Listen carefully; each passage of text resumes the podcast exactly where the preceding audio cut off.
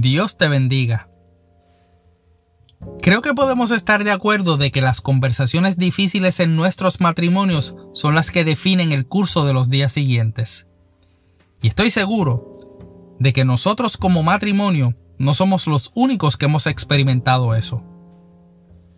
La realidad de la vida matrimonial puede ser tan compleja como tan sencilla la hagan el esposo y la esposa. En uno de esos momentos que nos ha definido como matrimonio, el Señor ministró a mi vida de una manera reveladora. ¿Qué fue lo que puso en mi corazón? Que no necesito entender a mi esposa. Necesito amarla. Y hacerlo de dos maneras. Como ella desea ser amada y como Dios me enseña que la debo amar. Durante este mes he estado hablando más contigo, mi hermano y amigo, pero sin dejar pasar por alto que tú también, hermana y amiga, seas ministrada por estas conversaciones entre caballeros. Es por eso que si hay una serie que debes compartir con tu amado esposo, con los varones que son tus familiares y amigos, o con tu pretendiente, es esta. En los primeros dos episodios vimos cómo es necesario que como hombres ejerzamos una función sacerdotal por nuestras esposas, presentándonos delante del Padre por nuestras familias en la búsqueda de la revelación divina por ellas. Compartimos también en nuestra conversación anterior que el apóstol Pedro nos exhorta a darles honor, o sea, a reconocer que nuestras esposas tienen un rango mayor al nuestro y que nosotros estamos equivocados al pensar que es diferente. La línea de pensamiento aquí es que más allá de creernos patriarcas que asumen una posición de dominio o control o lamentablemente de abuso, como equivocadamente nos quieren hacer ver los que no tienen a Dios en su corazón, nosotros como hombres cristianos somos patriarcas hoy que vivimos sujetados del Señor, entendiendo el nivel de responsabilidad que tenemos delante de Él con respecto a nuestras familias, pero sobre todo a nuestras esposas. Hermano y amigo, hoy te lanzo el mismo reto que me fue lanzado por el Espíritu Santo cuando tuve aquella conversación complicada con mi mejor mitad. Y consiste en lo siguiente sumérgete en la profundidad de lo que dice la escritura en el libro de Efesios capítulo 5 versículo 25. A esto un comentarista bíblico lo llama el sencillo mandamiento para los maridos cristianos. Amen a sus esposas. Si me preguntas a mí, parece sencillo, pero no lo es, y esa es mi realidad. Dice la Biblia en la versión Reina Valera, Maridos, amad a vuestras mujeres, así como Cristo amó a la iglesia y se entregó a sí mismo por ella. Este versículo, que continúa diciendo las razones de por qué esta comparación entre la manera en la que debemos amar a nuestra esposa es importante, lo tengo que detener ahí porque, para propósitos de este episodio, deseo mantener nuestra conversación basada en dicho verso. Pero, Espero en el Señor que puedas tener una oportunidad de tiempo devocional para que puedas profundizar en los versículos del 21 al 29 de ese mismo capítulo 5. También, si deseas, puedes buscar el episodio especial que está relacionado a este tema y que he publicado de un Instagram en vivo y que fue hecho en colaboración con mi hermano en Cristo Lalo Robledo del podcast Revoluciona directamente desde México. El primer golpe que recibí de parte de esta exhortación del apóstol Pablo en esta escritura a la iglesia de Efeso fue lo siguiente. Yo no tengo que entender a mi esposa, tengo que amarla. Y te lo comparto desde la perspectiva del primer golpe, porque ese pasaje me ha pegado duro y en diferentes maneras y ocasiones. Yo tengo la tendencia a ser bastante racional. Busco la manera de que las cosas me hagan sentido y en muchas áreas para mí, tiene que ser necesario que yo las pueda entender para que las pueda aceptar. Espero, hermano, que estés sintiendo con tu cabeza de que eres bastante parecido a mí. Y de esa manera pues no me hace sentir que estoy solo en esto. El Espíritu Santo me ministró poderosamente al hacerme reconocer que si comenzaba a amar a mi esposa, en vez de entenderla, como nos exhorta Pablo, podía entonces ser más comprensivo con ella, quitándole entonces muchas de las presiones que directa e indirectamente yo le ponía en diferentes áreas de nuestro matrimonio. Pablo fue audaz y revolucionario en ese tiempo al establecer una comparación tan precisa de cómo los esposos de hace dos mil años debían amar a sus esposas.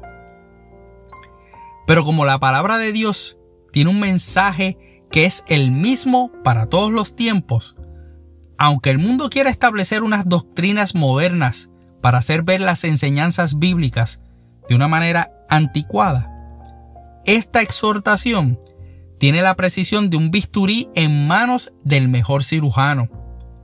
Y de esa manera puede operar en nuestros corazones y sacar de nosotros lo que nos limita para ser patriarcas en este tiempo.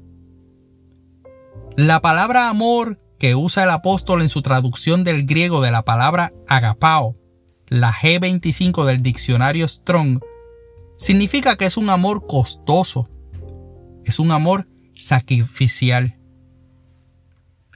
No es casualidad que esa es la misma palabra, amó, que es usada en el famoso verso de Juan 3:16. Porque de tal manera amó Dios al mundo que ha dado a su Hijo unigénito, para que todo aquel que en Él cree no se pierda, mas tenga vida eterna.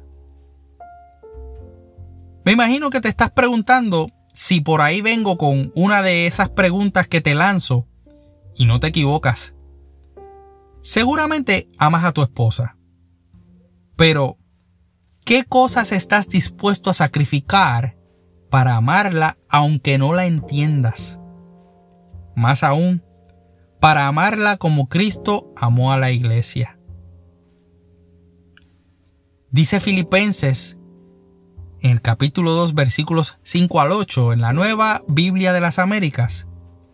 Haya pues en ustedes esta actitud que hubo también en Cristo Jesús, el cual, aunque existía en forma de Dios, no consideró ser igual a Dios como algo a que aferrarse, sino que se despojó a sí mismo, tomando forma de siervo, haciéndose semejante a los hombres y hallándose en forma de hombre, se humilló él mismo, haciéndose obediente hasta la muerte y muerte de cruz.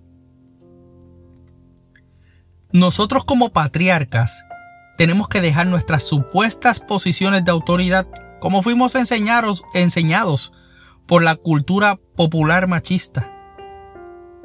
Amar a tu esposa requiere tener que desaprender esa palabra, desaprender, que no es un hombre que manda, que no es un hombre áspero o que no es un hombre testarudo lo que tu esposa desea necesita.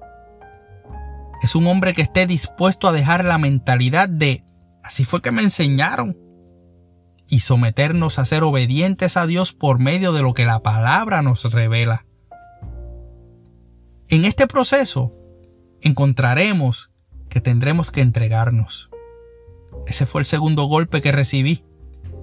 Cuando Pablo establece la comparación con la manera que Cristo ama a la iglesia, nos dice que Cristo se entregó a sí mismo por ella, por lo cual nosotros también tenemos que hacer lo mismo. Esa palabra entrega, la G3860 del diccionario Strong, que se pronuncia más o menos para didomi, entre sus significados principales que llamaron mi atención está darse a las manos de otro, darse al poder de uno o su uso, presentarse a sí mismo o rendirse. Mi hermano y amigo, No sé cuáles puedan ser las situaciones que actualmente son los obstáculos para llevar una relación matrimonial conforme a esta exhortación. Tu matrimonio no tiene que ser perfecto. El mío tampoco lo es. Pero tu actitud como esposo tiene que ir en pos de buscar la manera en la que te pones en las manos de Dios, en la cual cedes tu posición de poder cultural para buscar dirección espiritual del Creador. El manual de instrucciones que a veces decimos que no se nos dio para ser esposos, sí existe. Está en la Biblia. Antes de que te rindas en tu relación, ríndete a los pies de Cristo. Su Espíritu Santo traerá la revelación de las áreas de tu corazón que necesitan ser trabajadas, procesadas, transformadas, a fin de que puedas ser diariamente un mejor marido para tu amada. Suena fácil, pero reconozco que no lo es. Por eso es que la mejor ayuda que podemos tener es presentarnos tal como somos delante del trono de la gracia e imitar la actitud de Jesús.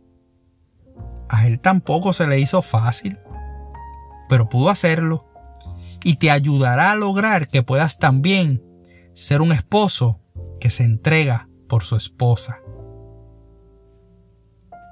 Qué bueno es el Señor que me ha permitido por las pasadas dos semanas compartir con hermanos en la fe que han tenido la valentía de presentarse también débiles, dependientes de Cristo, para trabajar con sus actitudes como patriarcas en este tiempo.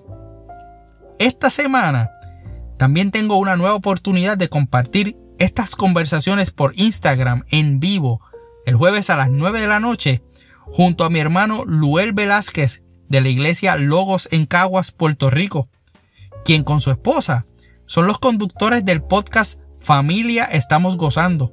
Así que pendientes a las promociones.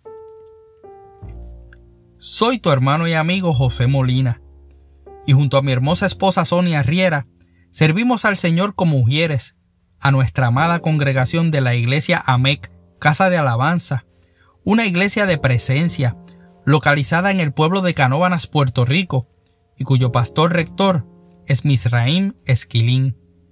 Deseamos que Dios te bendiga.